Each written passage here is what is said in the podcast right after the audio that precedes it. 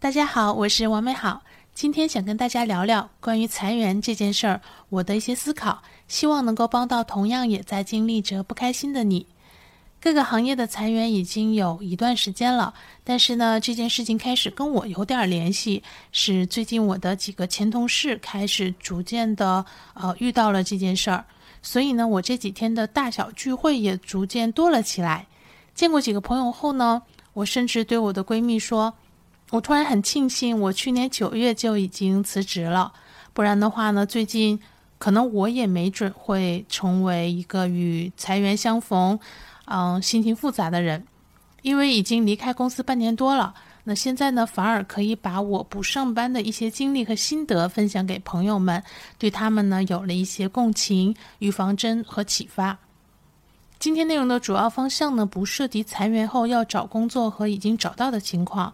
那虽然大环境确实不太好，但是呢，这个跟跳槽和自谋职业呢，基本上也还是差不多，所以呢，就不在这里聊了。嗯，主要呢是想跟暂时可以休息一段时间，还没有想好做什么的人们聊聊。一，别有耻辱感。嗯，如果是我遇到这样的事儿呢，我肯定也会有耻辱感，会觉得被否定，甚至有可能会觉得被丢弃。因为有的人可能为一家公司服务了很久，付出了青春，也有感情。但是呢，还是希望大家想办法和解，不要有耻辱感。尤其呢是这一次，嗯，其实已经不是某个人单独的问题。我的同事跟他的父母解释的时候，为了让他的父母明白，他就用了他父母当年经历的下岗做了比拟。我觉得这个方法挺好的，而事实呢也正是如此。听过我前面内容的听友知道，我父母呢也是中国第一批的下岗职工，所以我小时候有很多年家里都非常困难，而且就是因为下岗而几乎是突然的就变困难了。那今年的电视剧《人世间》里呢，其实也表现了那段历史，所以呢，如今的情况也就真的正好呢是一个特殊的时期，呃，整体的变动以及更高的比率。甚至呢，与每个人最近所在的业务啊、团队、公司所接触的同事和主管的关系可能更大一些，而一个人是否有能力和敬业，可能已经显得不那么重要了。不过呢，也许我这个担忧是多余的，因为呢，我遇到的这样的情况的同事们，目前的心态好像都还可以。那也希望大家呢，都能有个更好的心态来面对这件事儿。二。你值得放个假。一般情况下呢，裁员都会有一点赔偿。另外呢，刚才说了，因为急需用钱要找工作的情况，我们今天先不涉及。所以呢，如果暂时还能负担一段时间的生活，那不如就趁此时间给自己放个假。我记得呢，我去年辞职的时候啊，也曾经非常的害怕自己会为未来而焦虑。于是呢，我就告诉自己。你工作了十几年，难道连休息一年都不配吗？反正呢，你已经定好了辞职后要创作一些东西啊，不会什么都不干的。那么，就算什么也不干，也不要逼自己。既然你配休息一年。后来呢，我好朋友打电话给我，也是很怕我会焦虑。我呢，就又把这番话给他说了。然后呢，于是他就说：“那你能这么想，我就放心了。”所以呢。不要太逼自己，九九六零零七了那么久，就当是 gap year 咯，给自己放个假。机器用太久也该歇歇的，给自己一个缓冲，检修检修，积蓄能量。我去年辞职的其中一个原因就是生了一场病，身体选择报警，那我必须向他道歉。三，多找人聊聊，趁着这个机会。把以前没时间和没有精力见的人都约出来聊聊，不要觉得不好意思。跟很多人聊，一方面会让我们发现其他人过着什么样的人生，说不准就发现了我们也想尝试的领域。另一方面呢，也可以聊聊自己的想法，没准聊的人呢就有信息和资源能够帮我们进一步的推进想做的事情，以及聊天也相当于倾诉。有个出口，人会轻松和开心很多。四，去学个东西，不管是为了打发时间做点有用的事情，还是为了未来打算，这个时间是非常适合学点东西的。最好呢是自己有个方向，不管是自己以前一直想学但是没有时间的，还是思考了一下后觉得未来有发展空间能用得上的。比如呢，有个同事跟我说，他其实一直对服装很感兴趣，啊，想去学个服装设计或者裁缝。比如呢，还有个朋友呢，从互联网公司辞职之后呢，在学心理学，正在准备参加相关的考试，准备以后呢，往心理咨询师的方向去发展。比如我一个月前开始剪英语了，用看原版书和影视剧的方式，因为我觉得，嗯，以后总能用得上。五，搞点创作。其实啊，创作或者造出点东西呢，一直是会令人很有成就感的事情。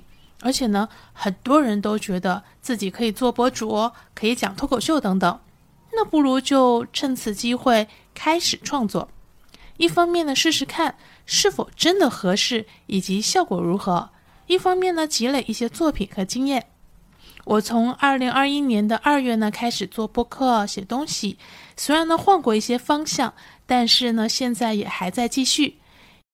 因为这个笔耕不错和永吉跬步，我目前已经产出了一百期左右的播客、一本书、很多视频以及大量的用户反馈。虽然他们目前还没有变成收入，但是我也很高兴，因为我做的时候就告诉自己，只要一开始，一年后。你就可以拥有很多自己的产出。六，探索与发现。其实呢，这样的机会最适合的应该是旅行，不但可以放松身心，而且旅行呢，正是一个探索、发现、考察的好方式。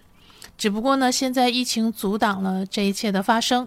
但是呢，在网上搜索和看书呢，也可以是探索和发现的方式。多一些见识，说不定呢就发现了很喜欢的领域，或者之前没有想到过的新的自己可以做的事情。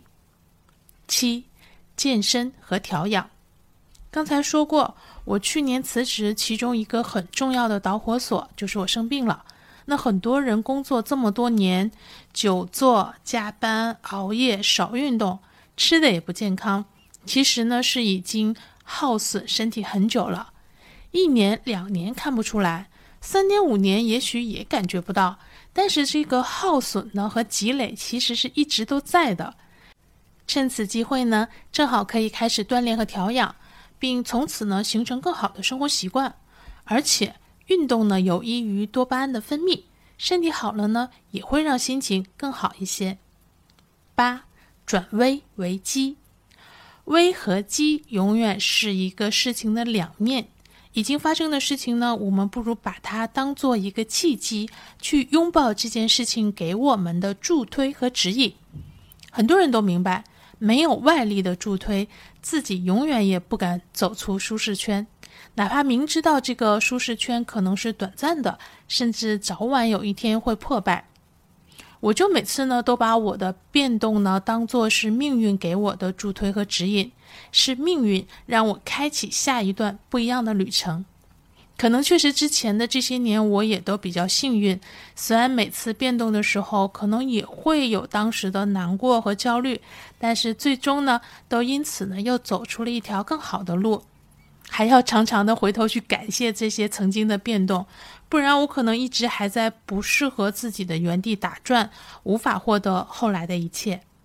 比如前几年呢，我就曾在一片劝阻声中呢离职去做了些自己想做的尝试，后来呢再回来工作的时候呢，就以更高一级的职位重新入职，而这个新的职位呢持续了一年多后，团队呢就被拆散了，那我们几乎。都被新的主管赶走了，我又被迫呢又找了一个新的团队，结果没想到反而越来越好，又晋升又加薪又被提拔。回头一看，连我的同事都觉得，要不是当年这么折腾了一番，我在内部是不会有晋升的机会的。而当时跟我在一起的但是没有动的同事呢，也确实一直都没有晋升。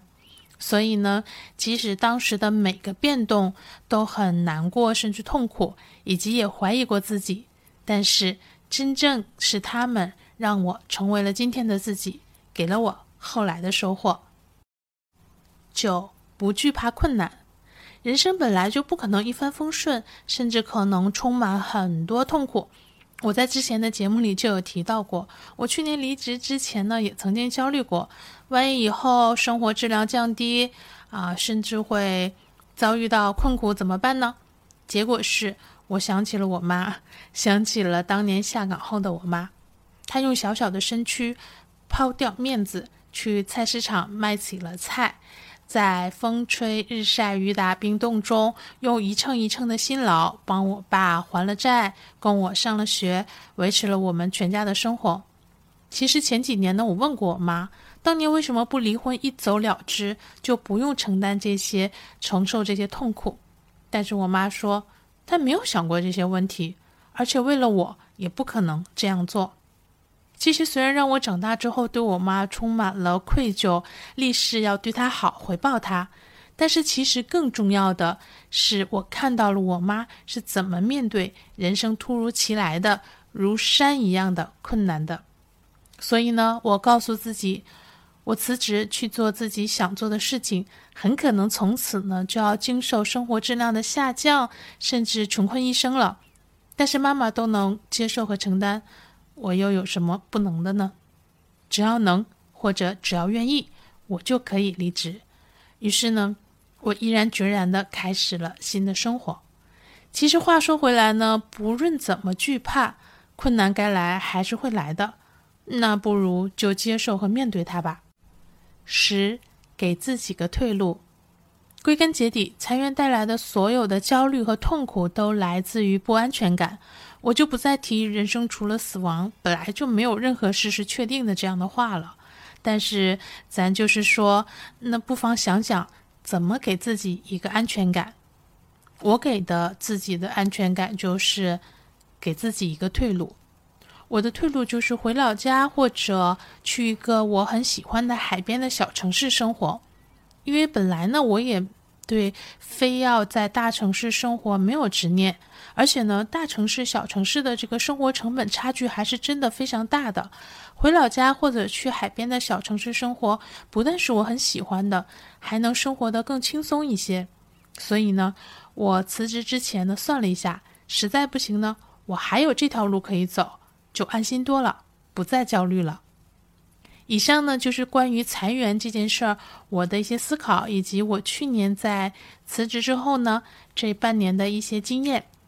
一，别有耻辱感；二，你值得放个假；三，多找人聊聊；四，去学个东西；五，搞点创作；六，探索与发现；七，健身和调养；八，转危为机；九，不惧怕困难；十。给自己个退路，谁也不敢断言裁员不是命运把你从不适合的地方拔出来，逼你去开启你最应该过的人生。拥有新人生的人们，我们纵情的焦虑、难过、不开心一阵子吧，然后就踏上新的旅程吧。谁知道明天会发生什么呢？既然不知道，就勇敢的往前走吧。送给大家是之愈合导演的电影《步履不停》的配乐。如果被平台裁掉的话呢，记得自己找来听一下哦。这些就是今天想跟大家聊聊的，希望这些能给你一些启发和帮助。希望有一天能看到你嘴角上扬，眼里有光，也一定会有那么一天，你可以嘴角上扬，眼里有光。